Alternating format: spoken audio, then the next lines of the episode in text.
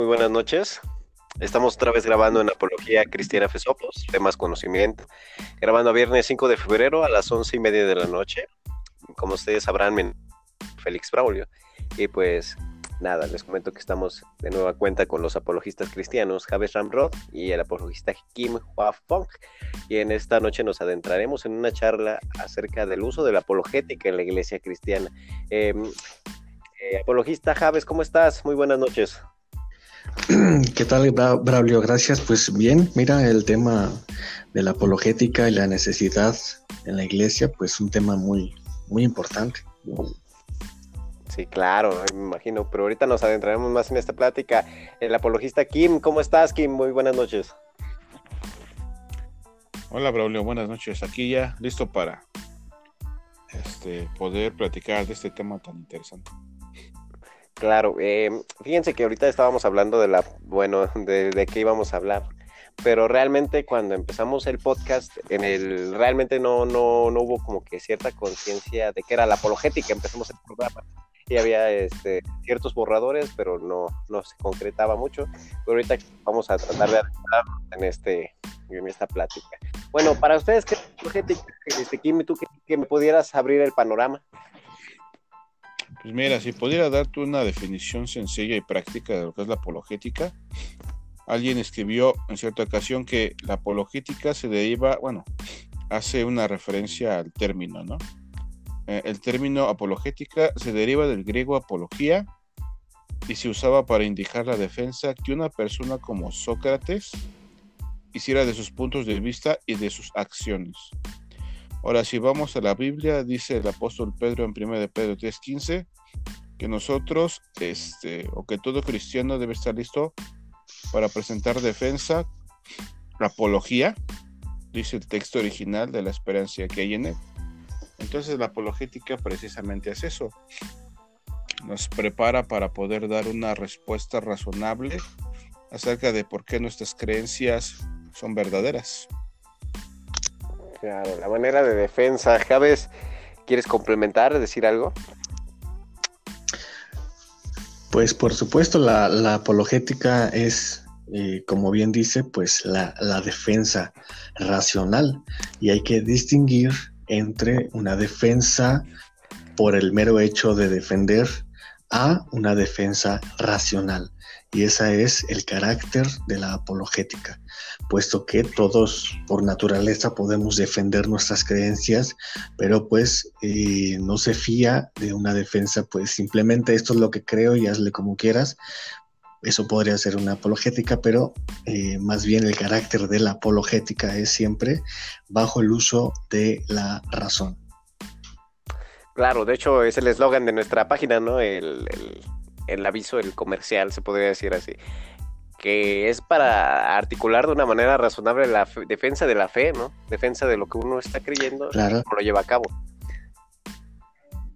Claro, y de hecho, eh, no quiere decir que eh, pues simplemente eh, ignoremos la fe o el dogma que muchos de los cristianos a lo mejor tendrían dificultad con la apologética porque dirían pues que el dogma pues simplemente se acepta y punto o porque viene en la Biblia tendremos que aceptarlo y punto.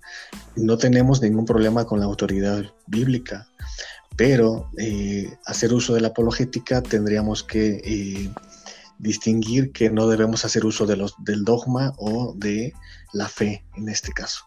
La apologética es hacer uso de la razón y bueno, pues es una es muy interesante. Claro, en esta, bueno, en esta plática yo quisiera adentrarme más con ustedes personalmente a través de su historia como apologistas, pero realmente ahorita tú hablabas algo bien interesante. Hace algún tiempo, yo, bueno, yo llevo siete años en el Evangelio, yo tengo 22, y pues empecé a los 15 años y yo no escuché la palabra, jamás se llevó a cabo como que ningún, una rama de especificación a esto, hasta hace un par de años, un año más o menos que lleva la página, que, se empezó a mencionar. Y debido a unas clases, fíjate que después, este, en, el bachillerato, yo tenía un maestro de filosofía muy bueno, la verdad no, me acuerdo, Omar creo que se llamaba, eh, y él hablaba acerca de, él me recomendaba la apologética, porque de repente, pues ya sabes que tu conocimiento en algún momento lo tienes que defender. Y de alguna manera siempre es así en la vida del cristiano, ¿no? Porque si, como ahora sí que valga la redundancia en el comercial, hablamos de que un cristiano sin argumentos y sin conocimientos es como un soldado que va a la guerra armas, ¿no? Y pues así nos pasa, ¿no? y realmente es una, es una herramienta útil en la vida cotidiana del cristiano porque nos enfrentamos a diferentes maneras de pensar, a diferentes maneras de interpretar las cosas, pero nosotros tenemos de articularlos y caer sin, en el dogmatismo, ¿no? Eh, como ahorita tú lo mencionabas, pero este maestro me, me, recomendaba libros de apologética y de Sócrates. Entonces, de ahí empieza el, el hambre, ¿no? De buscar más allá. Me acuerdo que tú me vendiste un, me regalaste, no me acuerdo, un libro de que, era de filosofía. Y desde ahí empiezan a sembrarse semillitas de, interés para que uno pueda llegar al conocimiento de la verdad. Otra vez estoy haciendo esta alusión al comercial.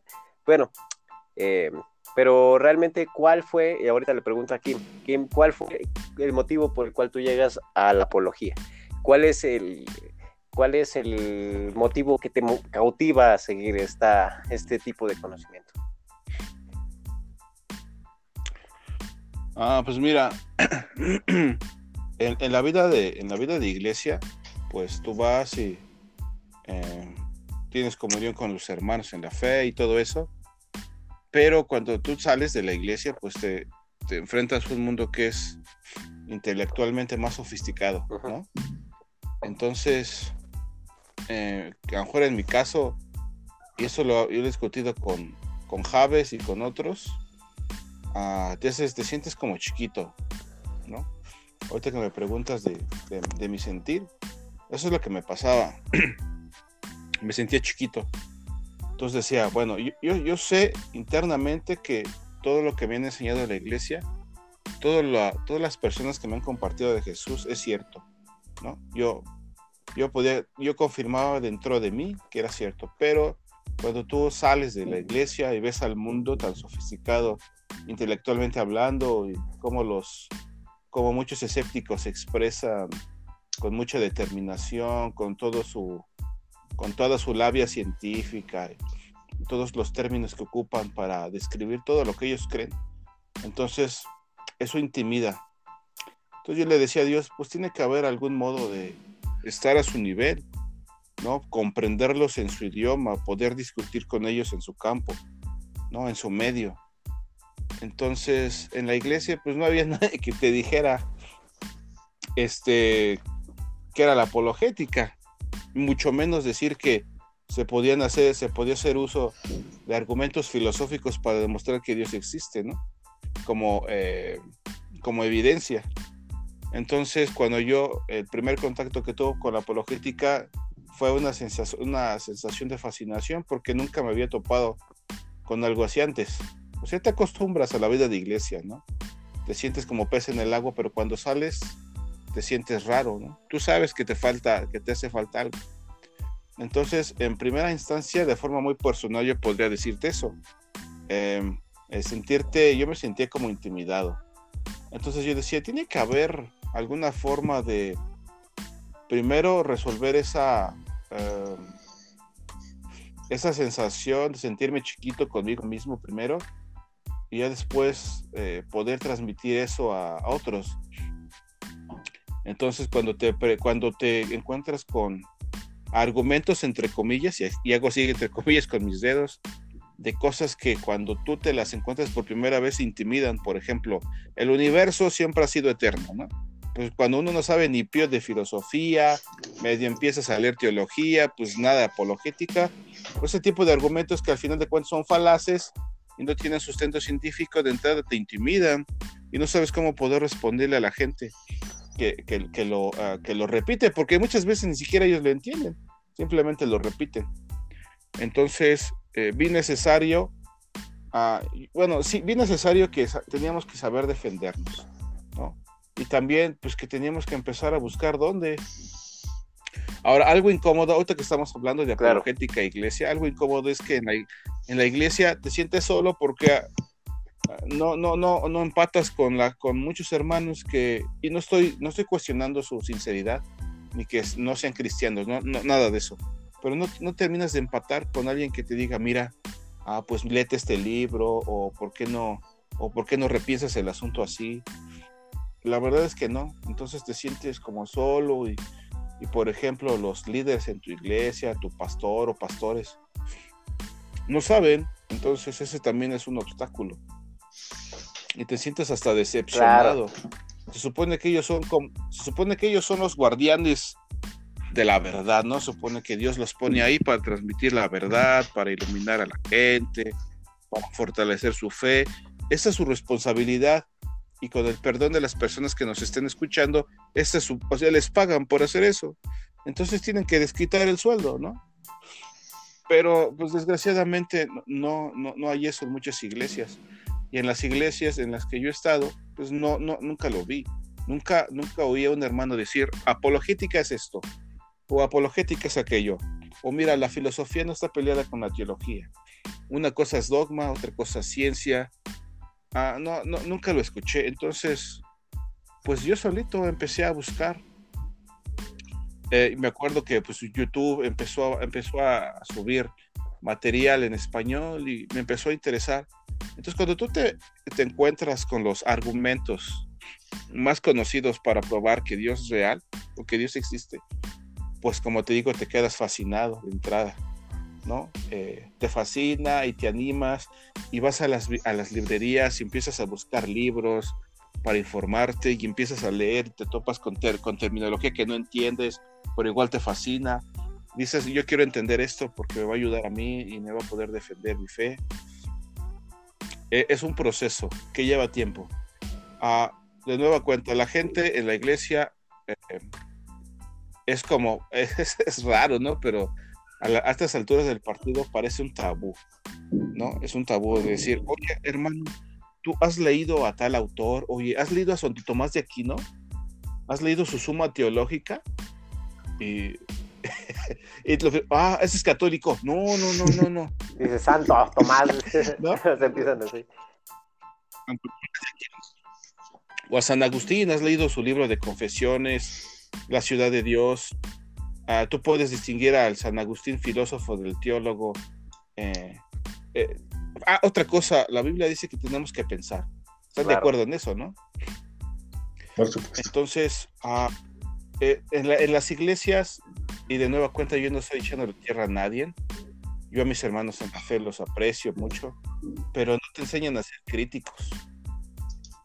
Si tú te presentas con alguna duda que de verdad quieras resolver, pero que para la persona a la cual tú le preguntas es una amenaza o se sienta intimidado, dice, no, no, no, no, no, eso, eso es del mundo. Tú la Biblia. Pues te estoy haciendo una pregunta referente a la Biblia. Es, es, es, un es frustrante al principio. claro. De hecho, Javes no deja mentirá. Entonces, cuando platicamos de ciertas cosas con alguien uh, de la iglesia, concerniente a, esto, a nuestro tema, pues de que eh, mira, voy, a decir, algo, si me permites. Eh, hay, hermanos que se sorprenden, pero que no se, intimidan. Dicen, oye, pues yo no me había preguntado, lo que, me, lo que tú me preguntas, no lo había pensado. Yo también lo voy a investigar. Entonces tu duda, tu falta de conocimiento también sirve de motor para que otros se interesen. o sea, tú haces tu búsqueda, tratas de informarte, de empaparte lo más que puedas. Y tú vas con una pregunta a otra persona y dices, ah, pues no sé, pero ¿sabes qué? Yo también quiero saber. Entonces es un motor. Lo empujas, ¿no? O le das un tape para que despierte y empiece a buscar como tú. Entonces, esa es, es una experiencia personal, ¿no? Ahorita que me preguntabas. Ah, al principio, los, digo, eh, la, terminología de la apologética me soltaba extraña, pero fascinante. Entonces, pero vi que era necesario. No me dejé intimidar por las cosas que no entendía. Hasta ahora hay muchas cosas que no entiendo, pero yo sigo trato de echarle ganas, de informarme y de reconocer que no sé. ¿eh? Creo que es de sabios de reconocer que no, eh, que no, que no sabes, pero no quedas ahí. Creo que esa es parte, bueno, lo que mi experiencia y si alguien nos escucha, podría identificarse también. No, yo me identifico, no, es cierto. Yo sí, claro, pero Javes, ¿quieres comentar algo? ¿Tú cómo, ¿Tú cómo llegaste a enamorarte de sí, la estoy de... Pues bueno, yo creo que aquí el culpable de todos es aquí eh, Kim. Él es el culpable de que me interesara la apologética y es algo que debo de agradecer en público y que mejor que este espacio. Y bueno, pues definitivamente fe más conocimiento es nuestro eslogan y quiero hacer una, una breve pues reseña de qué significa fe más conocimiento, porque si un teólogo lee fe más conocimiento, de inmediato va a decir, no, pues como que fe más conocimiento, eh, no necesitamos más, más que ser salvos por fe. Y es algo, es algo que deja muy, con muy mal sabor de boca, porque no nos referimos a que es fe más conocimiento para salvación. Hay que distinguir esto. cuando nosotros introducimos este eslogan de fe más conocimiento, es sencillamente que una vez que el cristiano, valga la, valga la redundancia, es salvo por la fe, únicamente por la fe, eh, tenemos una necesidad de adquirir conocimiento. Eso es lo que Pablo dice en una de sus cartas eh, eh, a, a, Colosenses, en el verso 6, que esto pido, esto pido en oración, que nuestro amor abunde más en ciencia y en todo conocimiento para que aprobemos lo mejor. Entonces, cuando alguien ama a alguien, definitivamente va a encargarse de conocer a esa persona o de conocer todos los, todo lo que rodea aquello que amas. Entonces, definitivamente el cristiano, si dice amar a Dios, pues tiene que encargarse de conocer. Necesariamente implica un conocimiento, no para salvación, pero sí en tanto que eh, somos cristianos y tenemos una, una, responsabilidad de crecimiento.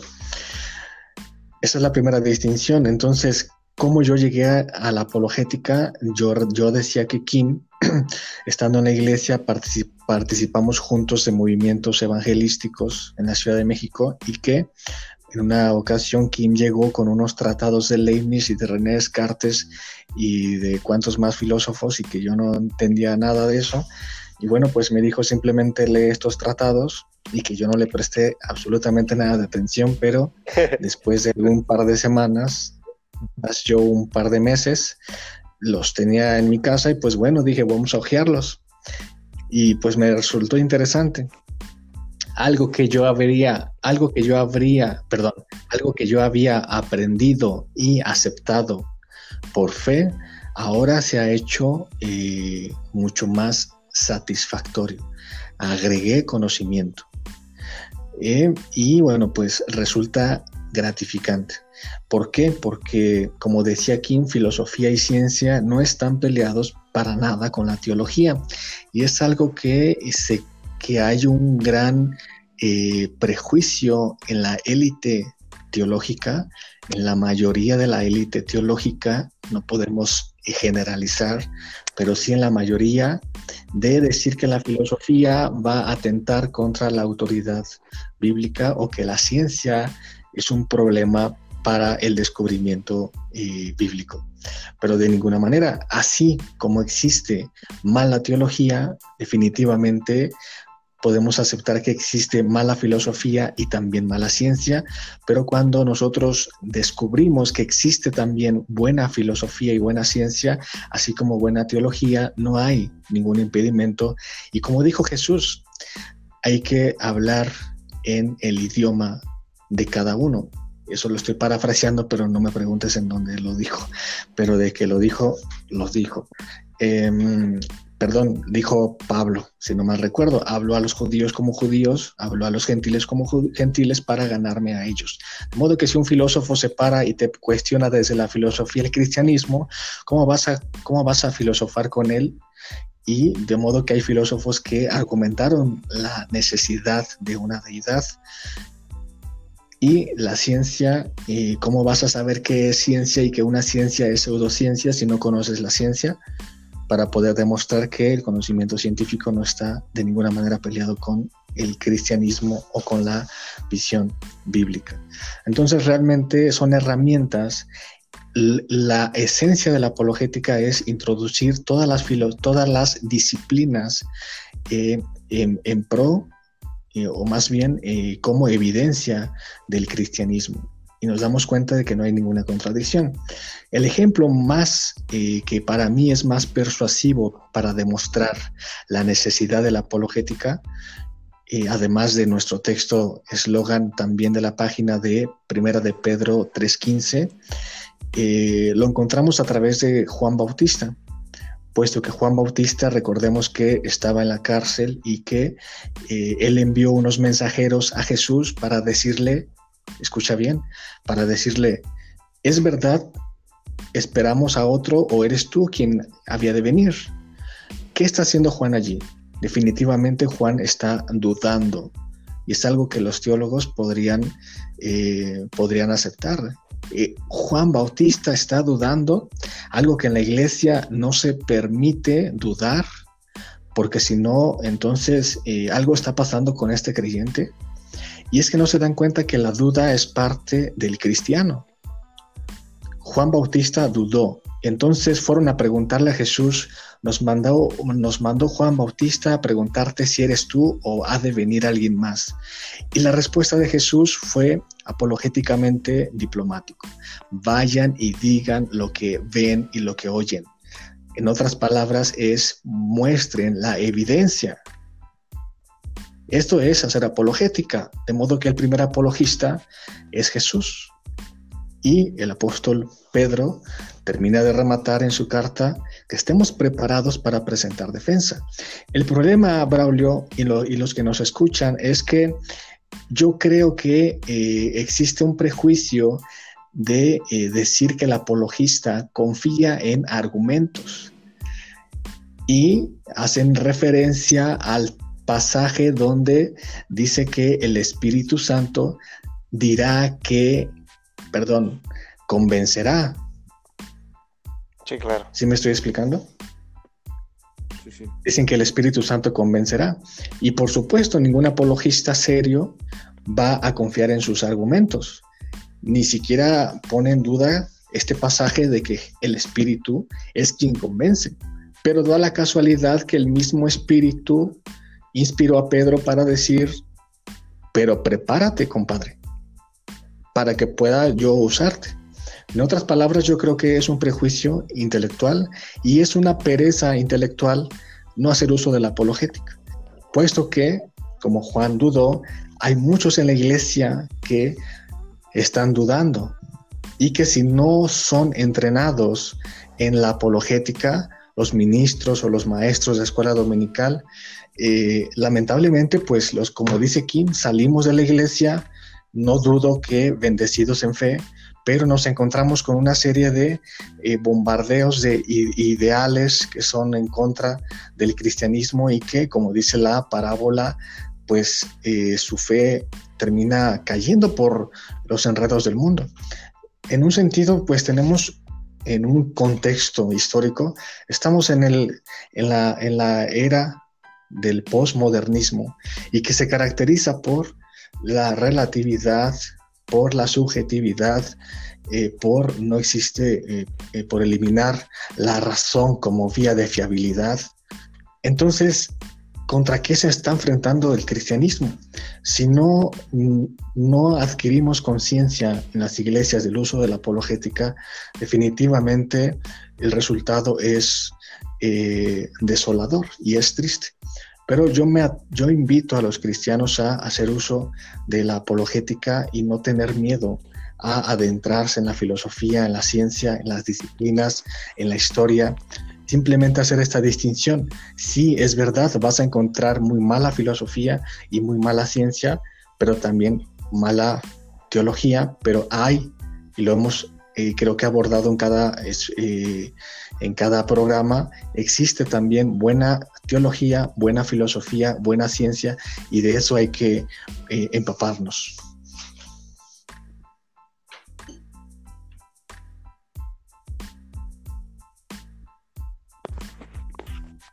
¿Sí me escuchan?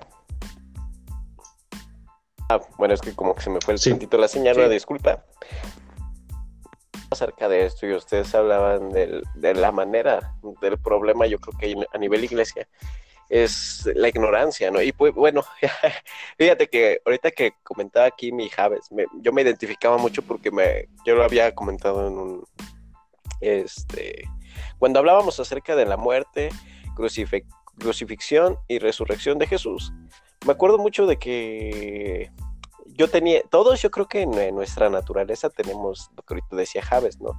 Nuestra naturaleza nos inclina a buscar la verdad, ¿no? Nos inclina en cuanto a las dudas, buscar las respuestas, ¿no? Porque pues es nuestra naturaleza. Fíjense que cuando yo estaba en la iglesia, mmm, tal vez debido a las circunstancias, mi papá es un hombre muy inteligente, mi papá es un es maestro de historia. Entonces, bueno, trabaja en términos, pero eh, tiene muchos libros de historia, sabe de historia eh, y sabe de historia universal. Entonces era siempre una, una lucha con él, ¿no? Eras, y yo no conocía a Antonio Piñero, la otra vez yo lo mencionaba y él fue el que me puso el ejemplo, ¿no? Pues escucha a Antonio Piñero. Entonces empieza así como que a escarbarte la mente cuando no tienes idea, pues te confunde. Entonces me acuerdo que llegamos al, estábamos en, en la iglesia, igual yo no critico, pero en la iglesia acerca del libro. De hecho, era un estudio. Era un estudio, fíjense qué, cosas de la vida era. Era un estudio y yo pregunté algo acerca de fechas, años, y me dijeron, ¿sabes qué, Braulio? E, esa es muy buena pregunta.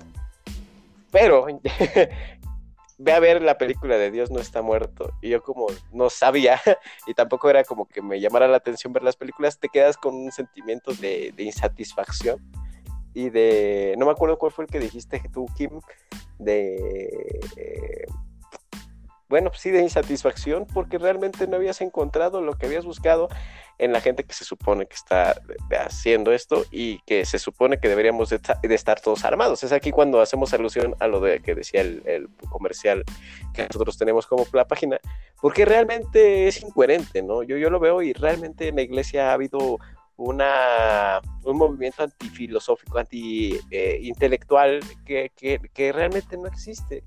Es nada más, vamos a la iglesia, como tú lo decís ahorita, vamos a la iglesia, si nos llenamos, salimos llenos de bendecidos de fe, pero realmente en cuanto al conocimiento, estamos por los suelos, ¿no? Y cuando nos encontramos ante una situación donde que, y la gente dice es que, que, es muy raro que te pase eso, yo creo que todos aquí, los que estamos aquí, y a través de nuestra vida, cuando incluso hoy vamos a evangelizar, nos vamos a encontrar con opiniones dispersas, ¿no? Con opiniones diferentes y que van a intentar defender su posición. Más realmente yo creo que en la posición de cada cristiano, cada uno de los que nos escuchan, debe de estar el hambre de buscar más al Señor. Porque sí es cierto lo que decía este Javes, que realmente cuando tú tienes una relación con alguien, y lo digo aquí en general, no, no estoy que, creo que cayendo en el, en nada malo, tratas de buscar acerca de él, ¿no? el cristianismo, pues realmente es, una relación, no es una religión, es una relación personal entre el, hombre y Dios, ¿no? Entonces, ¿cuál es nuestra obligación? Por ende, conocerlo, ¿no? Entonces, fíjense qué cosas, ¿no? Pero bueno, ya, este, este, era mi punto de vista. Eh, me acuerdo mucho de, una, de, un, de un tiempo cuando llegó Javes ahí a la iglesia. Fíjense que Javes fue el que de, alguna manera despertó mi, mi, mi pensamiento eh, en este aspecto. Porque siempre que llegaba a la casa estaba estudiando. Siempre que llegaba a, a, a la casa estaba estudiando. Y me acuerdo que me decía, no, pues ya, ya te leíste esto, o se iba al templo y siempre estaba leyendo, ¿no? Entonces yo, yo decía, pues, ¿qué lees? o sea, porque realmente yo tenía semanas o meses ahí y era como de qué haces, ¿no? Entonces me acuerdo que empezaba a tener esta, este tipo de, movimientos de idea y pues realmente cautiva al que escucha porque realmente eh, nos hace ver que hay un mundo fuera de lo que nosotros tenemos en el cual pues, nosotros más que poder empatamos, ¿no? Podemos llenar a sentirnos completos porque realmente podemos enfrentarnos ante cualquier situación. Y bueno, ya, X. al que nos escucha, lo invitamos a que, se unan y que busquen más a Dios en comunión y en, conocimiento. Pero ahorita les hago una pregunta. Bueno, te la a ¿O querías comentar algo?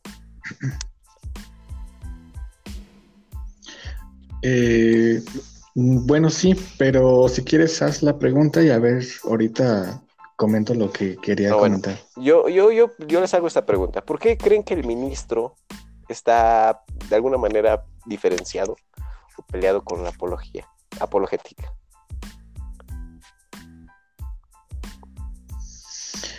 Mm, bueno, pues como yo lo dije ahorita en la introducción, yo creo que el ministro considera que estamos confiando más en los argumentos que en eh, la palabra de Dios. Y es algo que, con todo respeto a los ministros, no es así. Ningún, ningún apologista, ni Kim, ni yo, ni William Craig, ni Frank Turek, los filósofos o apologistas eh, pues ya eh, reconocidos, confiamos en los argumentos. Definitivamente que ese es el, yo considero que ese es el problema principal de los eh, ministros, al considerar que nosotros confiamos más en el argumento que en el espíritu. Pero como ya lo dije, reivindicando esa idea, el espíritu convence, pero también el espíritu le dice a Pedro, dile a la iglesia que estén preparados, porque pues yo creo que el espíritu hará uso del conocimiento para persuadir. Em, entonces, yo creo que otra cosa que hay que distinguir es que yo admiro, realmente admiro la filosofía, perdón, la teología pura, la teología que es muy, muy profunda. Puedo deleitarme en una predicación de un, de un teólogo, un pastor, que está muy, muy adentrado en teología y, es, y es, es magnífico escuchar deleitarse de la teología, de la teología pues eh, bastante pesada, ¿no? Por así decirlo. Pero eh, yo creo que Dios estableció también algunos pastores algunos maestros y quizás, bueno, la apologética no es para todos, pero pues sí debe haber en la iglesia algunos maestros que enseñan apologética. No, no puedo decir que el ministro quizás se enfoque en apologética porque algunos fueron llamados, como dice Efesios, si no mal recuerdo, 4.11, algunos Dios estableció pastores, algunos maestros, pero sí a los maestros es donde eh, necesitan ejercitarse en apologética. No digo que el, que, el teólogo no, pero este, principalmente pues eh, cada quien con su ministerio, ¿no? Por así decirlo. Mm, o que al menos eh, la élite teológica dé lugar a los que se preparen en apologética porque es necesario en la iglesia. Yo quería hacer un comentario y es que, como decía Kim, el hombre eh, tiene necesidad de pensar. Y yo he escrito un spot referente a esto. Y dice, si el hombre posee la característica de pensar, eh, debe ser porque Dios también lo posee, puesto que somos hechos a imagen de Dios. De modo que no podemos decir en las iglesias que no, no, no pienses en eso, simplemente acéptalo. Dios nos hizo, con, nos hizo seres pensantes, entonces sería eh, rechazar la condición que Dios nos estableció, puesto que si Dios, si somos seres pensantes, debe ser característica de un Dios que también es un Dios pensante. Y eso sería, sería todo lo que podría yo Gracias, aportar. Este, por tu comentario. Kim, ¿tienes algo que comentar? Bueno, acerca de la misma pregunta. pues yo coincido, Sí, yo coincido con mucho de lo que, de lo que dijo Israel sobre ah, la falta de interés en la apologética en la iglesia. También tiene que ver con la formación de los ministros. No sé cómo sean los planes de estudio en los, en los seminarios, si es que van a algún seminario, porque tú notas cuando van y no van, ¿no? Pero bueno, eso es cosa aparte. Este, tiene mucho que ver su el, prejuicio también, porque no se trata nada más de juzgar por juzgar. Si tú juzgas por juzgar, pues lo único que muestras es tu ignorancia. Tú no puedes juzgar si no tienes, si no te, te empapas de algo, ¿no? Por ejemplo, eh, el prejuicio de que la filosofía se convierte en un problema para la teología, no lo es. Mira, Dios no, a los predicadores no les mandó a dar clases o cátedras de filosofía desde los púlpitos. Pero se tiene que hablar de filosofía desde los púlpitos. ¿Por qué es útil? ¿Cuál es su propósito? ¿Sobre qué reflexionan? ¿no? Entonces, un pastor eh, sensible, y no quiero ser grosero ni, ni falto de gracia, pero un pastor sensible se va a dar cuenta de la necesidad de hablar de estos temas desde su púlpito. Obviamente sin descuidar la predicación de la palabra de Dios, porque paso fueron mandados para predicar la palabra de Dios. Pero, como bien dice Javas, eso implica enseñarle a la iglesia cómo defender sus creencias. Porque la iglesia es un mundo. O sea, ustedes dos saben que, bueno, ustedes dos y los que nos escuchan saben que dentro de las cuatro paredes de la iglesia hay un mundo. Ah, pero allá afuera es otro muy distinto. Pero los, y precisamente los evangelistas, bueno, los, los discípulos de Jesús, los pasados y los presentes, se enfrentan al mundo real. Nosotros tenemos que estar preparados para enfrentarnos al mundo real en distintos términos. Estamos hablando acerca de, del conocimiento, lo razonable de nuestras creencias. Mire, no sé si me permites, tengo aquí una nota y quisiera compartirle. Dice, ¿por qué es importante la apologética? Y creo que es, nos puede ser útil ahorita que estamos hablando de la apologética en la iglesia. Dice, ¿por qué es importante la apologética? El libro de los Hechos presenta a los apóstoles debatiendo y discutiendo con los no cristianos sobre la verdad del Evangelio. Y, nos da dos citas, Hechos 17 del 2 al 4, Hechos 19 del 8 al 10. Y continúa, y no, es y no es exageración que la mayor parte de los libros del Nuevo Testamento fueron escritos por razones apologéticas específicas.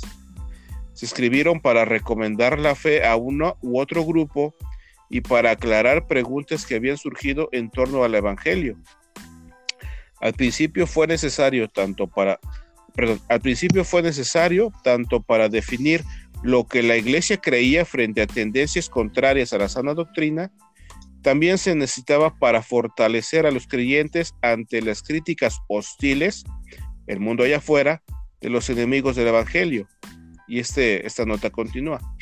Podemos citar tres grandes razones por las cuales la apologética es importante. Número uno, sirve para confirmar la fe de los creyentes al proporcionar un fundamento racional e intelectual de la fe, quitar sus dudas y hacerles saber que el cristianismo se basa en hechos demostrables.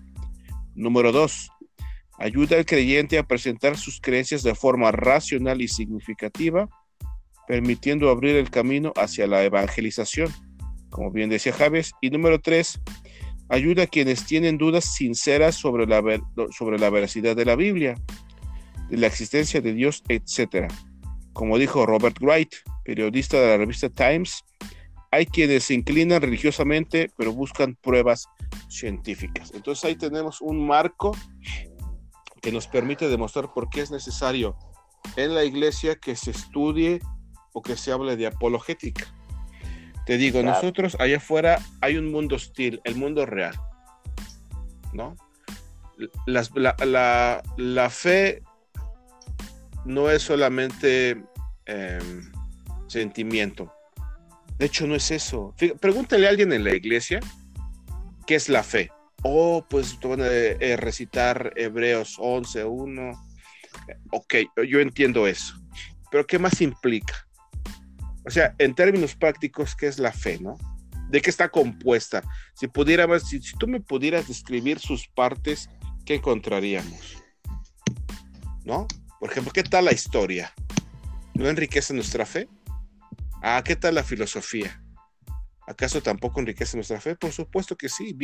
Javes ya lo dijo, hay buena filosofía y hay mala filosofía. O hay filosofía anti Dios y hay filosofía pro Dios, ¿no? La historia.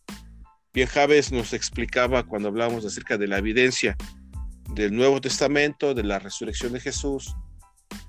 una disciplina como la historia nos permite demostrar que la resurrección es cierta, ¿no? Entonces, la fe también tiene sus componentes y su fundamento es la razón.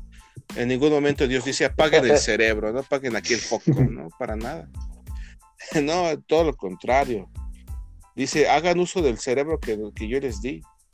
Ahora, nosotros no sabemos todo. No tenemos la experiencia de otros. pero sí tenemos la humildad para ser instruidos. Ahora, Javes hace, hace ratito hablaba de la duda. Tú, eh, tú di algo eh, sobre la duda en tu iglesia y muchos van a reaccionar mal. ¿Cómo es posible que dudes? Pues Javes ya puso un ejemplo, un personaje bíblico al cual muchos admiran, que es, ah, el, eh, es Juan el Bautista.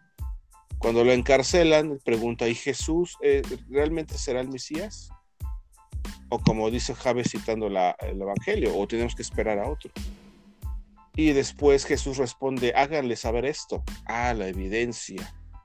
Ah, pues que en las palabras del mismo Jesús dice, interésense, prepárense. Ahora, una, en una ocasión, ah, ahorita que mencionabas que se han hecho borradores de este tema, ah, en uno de ellos yo platicaba con Javes y reflexionábamos un poquito sobre el propósito de la vida. Ah, yo le decía que la superficialidad que vivimos en la sociedad postmoderna se debe al hecho de que nosotros nos hemos dejado de hacer las preguntas que son realmente importantes. ¿Para qué estoy aquí? ¿Quién soy? ¿Y a dónde voy? Entonces pasa lo mismo en la iglesia. Si las personas, si los hermanos se dejan de hacer esas preguntas, es que son preguntas vinculantes. Porque antes de que tú fueras creyente te hacías esas preguntas y no tenías respuesta. Pero cuando se te presentó a Jesús, ah, ahí está el marco. Ese es el marco para poder responderlas. Y la apologética juega un papel fundamental en eso. Entonces, muchos, muchos jóvenes cristianos viven pues vidas uh, superficiales y no juzgo a nadie, ¿eh? porque todos, dice el apóstol Pablo, que tenemos que tener cuidado de, si estamos firmes hay que ver que no caigamos. Pero tenemos que hablarlo, o sea, en la iglesia se vende, bueno, no se vende, se vive una superficialidad pues porque no se ah, no se ha, su, no se ha reflexionado lo suficiente. Yo estoy, no estoy diciendo que en la iglesia, que todas las iglesias sean así, ¿no? Pero, por ejemplo, ¿por qué no crecen en filigresía? ¿Por qué no hay grupos de evangelismo que, que tengan el ánimo para salir a este, hacer la labor?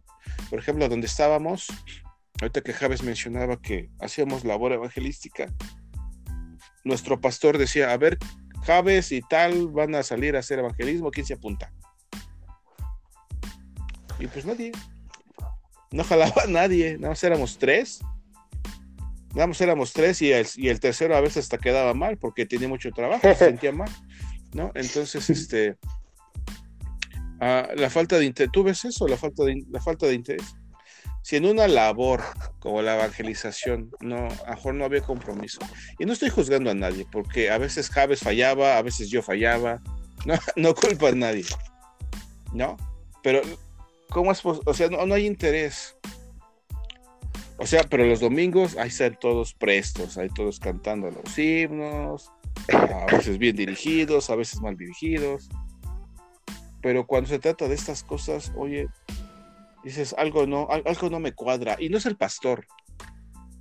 No es el pastor, porque él animaba. De verdad animaba, hacía su chamba, pero pues a veces nos pesan otras cosas más, ¿no? Ahora, nosotros ah, hablamos, decía, de la duda. Eh, ah, ah, no, es, es un tema sensible, pero como ya lo hemos venido diciendo, tiene que hablarse. Claro. Y decirse, hay solución.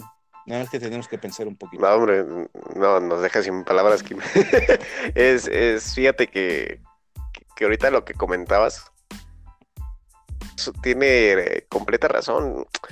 Yo creo que en la iglesia pasa como no seas cuatro, cuatro o cinco. Ahorita déjame lo gusto o sea, sin apuntar con el dedo específicamente a alguien, realmente cuando uno habla estos temas, la gente pues reacciona de una mala manera, pero es una realidad que estamos viviendo actual en, este tiempo en la iglesia. Dice Oseas, capítulo 4, versículo 4.6, dice, mi pueblo fue destruido porque le faltó conocimiento por cuanto desechaste el conocimiento, yo te echaré del sacerdocio, porque olvidaste y también pues Vemos este tipo de cosas y realmente yo creo que, que, vienen a la mente, yo creo que de todos los que nos lleguen a escuchar. Pensamientos muy parecidos, ¿no? O sea, yo, yo, yo lo pongo mucho de ejemplo cuando yo llegué a la iglesia y, el evangelismo. Yo me acuerdo que en los seis meses que estaba ahí, jamás me pasó por la mente ir a evangelizar. Es más, yo, yo como en mi ignorancia, y se los digo honestamente con un, poco de vergüenza, yo dije, no, nosotros no somos como testigos de Jehová. dije, jamás voy me, veo ahí parado tocando en las puertas. Entonces me, llega enero y Javes, no, vamos a evangelizar, y yo como de, ah, pues, sin saber qué era. Entonces, el otro día, este, me acuerdo que ya estábamos en las puertas y realmente eh, entraba miedo, ¿no? Realmente yo creo que entraba miedo y un, prejuicio interno, el cual yo creo que nos detiene, ¿no? Yo creo que es eh, como nos la sociedad, pero realmente ah, el amor se debe expresar, ¿no? El conocimiento igual, ¿no? Si nos quedamos callados, pues realmente dónde queda nuestra labor, ¿no? Y pues, pues recuerdo mucho que, que en un año, años, yo ya tenía tres años y, fíjense que después de que se fue Javes jamás me acuerdo de volver a evangelizar, pero realmente me acuerdo de que en la iglesia donde después eh, este, me moví, había una, un movimiento evangelístico, había un movimiento evangelístico donde todos los sábados era a las 10 de la mañana irse a evangelizar en todo lo que era este, el Peñón, de los Baños, de Pito y la Morelos. Y un día me invitaron, yo trabajaba. Y yo les dije, es que no puedo. le digo, es que por más que yo quiera, no puedo. Le dije, salgo a las 4. Y, y, realmente me, o sea, era como de, bueno, sí se entiende de que tienes trabajo, pero realmente me dijo, pero tienes que priorizar a Dios. Y yo creo que al priorizar a Dios es donde eh, entra en práctica la fe, ¿no? Lo que ahorita tú decías, la fe, todo lo que conlleva la fe, en el dogmatismo de qué es la fe, es la certeza de lo que es la convicción de lo que... Bueno, o sea, empezamos a, allá por inercia empezamos a responder, pero conlleva, si amas a Dios, la misma fe actúa para que tú te embarres de todo esto, de conocimiento, para que lo puedas expresar, ¿no? para que lo puedas enseñar para todo este tipo de cosas. Bueno, ya, ya, ya nos adentramos mucho en este tema. Yo creo que va, a ser necesario este otro podcast para ya después complementar, pero ya les hago la última pregunta. A lo largo de su carrera como apologistas, y le pregunto, ahora primero Javes, eh, ¿cuál ha sido el argumento, la pregunta más difícil con la que se han topado?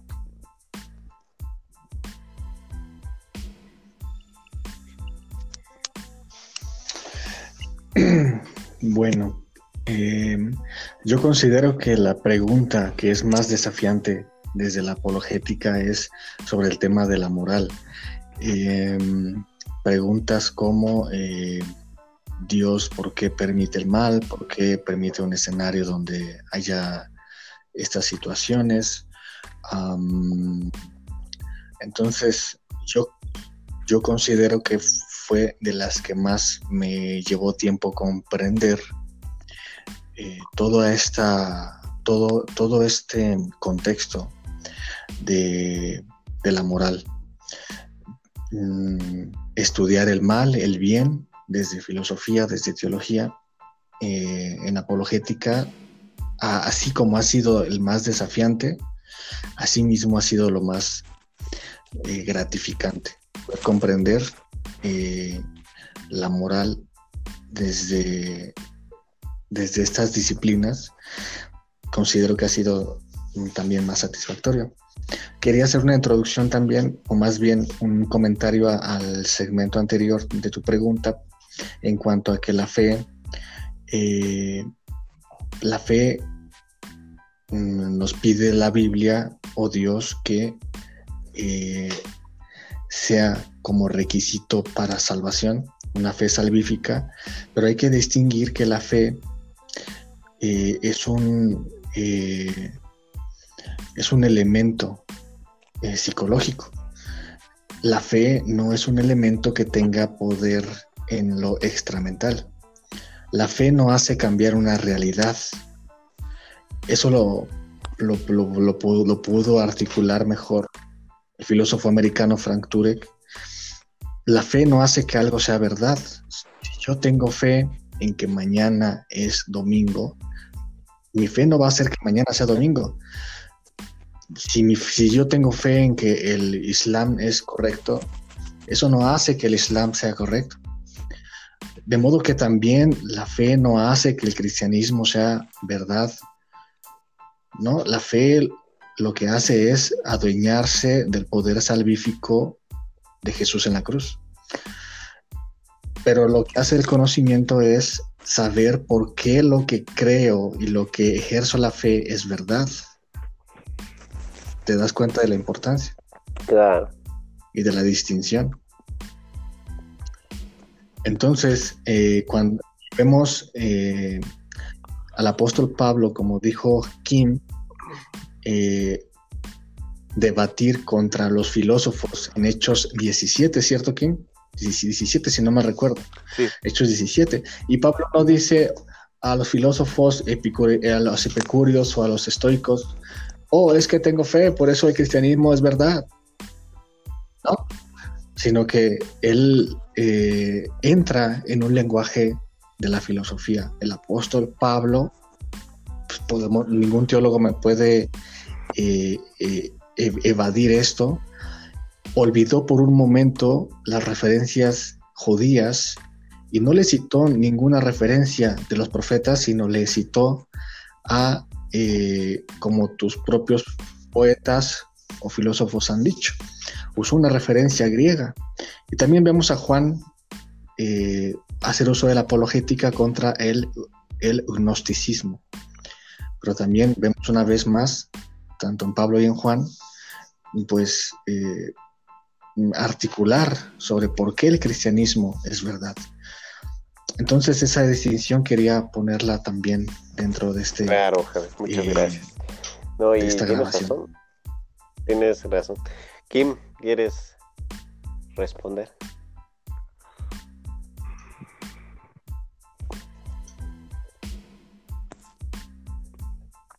Pues mira, Como bien decía Javes, en la iglesia es conocer el fundamento de nuestras creencias y comprender primero uno mismo que es razonable, que nuestras creencias son razonables. Como bien eh, señala Frank Turek, una cosa es que yo tenga fe en que mañana cierto día o que yo tenga fe en que, no sé, pues yo sea un pájaro, ¿no? Y, no sé, yo creo que tenga alas y me me subo al primer piso de mi casa y me aviento creyendo que voy a volar, tengo fe. Que tengo fe en que mis brazos voy a mover tan rápido mis brazos que me voy a poder elevar. Pero la verdad es que la, la, ley de la ley de gravedad me voy a llevar al piso y voy a quedar como pomada. ¿No? A lo mejor esa es una, una razón ridícula. O si me permites poner un ejemplo, hablando acerca del fundamento y la necesidad de saber en la iglesia es, por ejemplo, decir, ah, ¿cómo defendemos que la Biblia es verdaderamente la palabra de Dios? Y desgraciadamente muchos, este, muchos hermanos, y de nuevo aclaro, no es juicio, ¿eh? Muchos hermanos dicen, la, la Biblia es la palabra de Dios porque la Biblia dice que es la palabra de Dios. Eso se llama, eso se llama razonamiento circular. Eso no es un argumento válido. es la verdad, eso no es una eso no es argumento val y la y la y hay gente que lo cita y que por eso critican de ridículo el cristianismo exactamente o sea de no ser racional ah no pero hay un grupo de, eh, de argumentos que te permiten demostrar que la Biblia es veraz tanto en su tanto como eh, cómo decir confirma que su autor existe y, y su contenido es veraz ¿no? Entonces ahí viene, si tú no tienes el conocimiento, pues cómo defiendes, ¿no? Entonces, este, en las iglesias muy pocas veces se trata eso. Entonces tú ves la necesidad real de conocer, ¿no? Y los, los argumentos, como ya, ya lo hemos venido diciendo, ya hablamos en un podcast pasado del, del argumento Calam, del cosmológico, por ejemplo, o el, argumento del mal. No sé si recuerdan en una ocasión, como bien decía Javes, yo les preguntaba, oye, hay un silogismo que usan muchos ateos, ¿no? Que es falaz, porque hay una, hay una mala comprensión del término. Por ejemplo, Dios creó él, dice la Biblia que Dios creó todas las cosas. entonces, el, eh, Dios, eh, el mal es una cosa, entonces por lo tanto Dios creó el mal. Entonces si no estás entrenado para deshacer esa falacia, que es este, que si tú estás entrenado, tienes un poco de conocimiento de apologética, pues te vas a dar cuenta de que es falaz. El mal, el mal no es, no tiene, uh, ontológicamente no tiene ser, ¿no? Pero si tú no, no sabes y, le llegas a un chavo que si es creyente y va a la iglesia y canta sus himnos y todo, o sus canciones, de repente llega un, llega un amigo, un vato que sabe eh, que se la, que se le, ahora sí que se la deja caer con esa, eh, ¿qué va a responder? Tengo fe. No, en serio, o sea. Quiero decir, ah, pero eso no es racional. ¿no? Eh, es decir, este, y pues si tú le preguntas, no, es que el mal no es una cosa. Como bien decía San Agustín de Hipona, el mal es la ausencia del bien o la corrupción de este. ¿No? Entonces, no puede existir mal si, si previamente no existe el bien. Entonces, tener estos conocimientos básicos, ahorita que Javes habla de la moral, para poder defenderte tú primero, eh, que no te las, que no te perjudique a ti. Y después dar razón, como dice el apóstol Pedro, hace la diferencia. Pero si en la iglesia no hay interés, en la iglesia prefieren concentrarse en programas que en pensar, pues este eh, va a ser muy difícil. O va a ser una iglesia que, que, no, que no va a hacer su labor. Pero si, si la iglesia se detiene a pensar y decir, sí, hay necesidad de esto aquí, va a ser otra cosa muy distinta.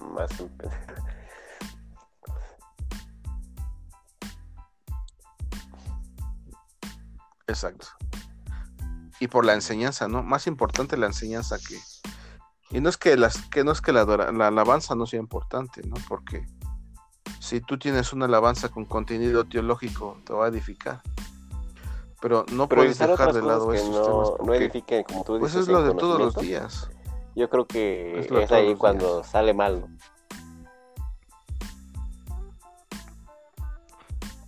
Exactamente. Claro.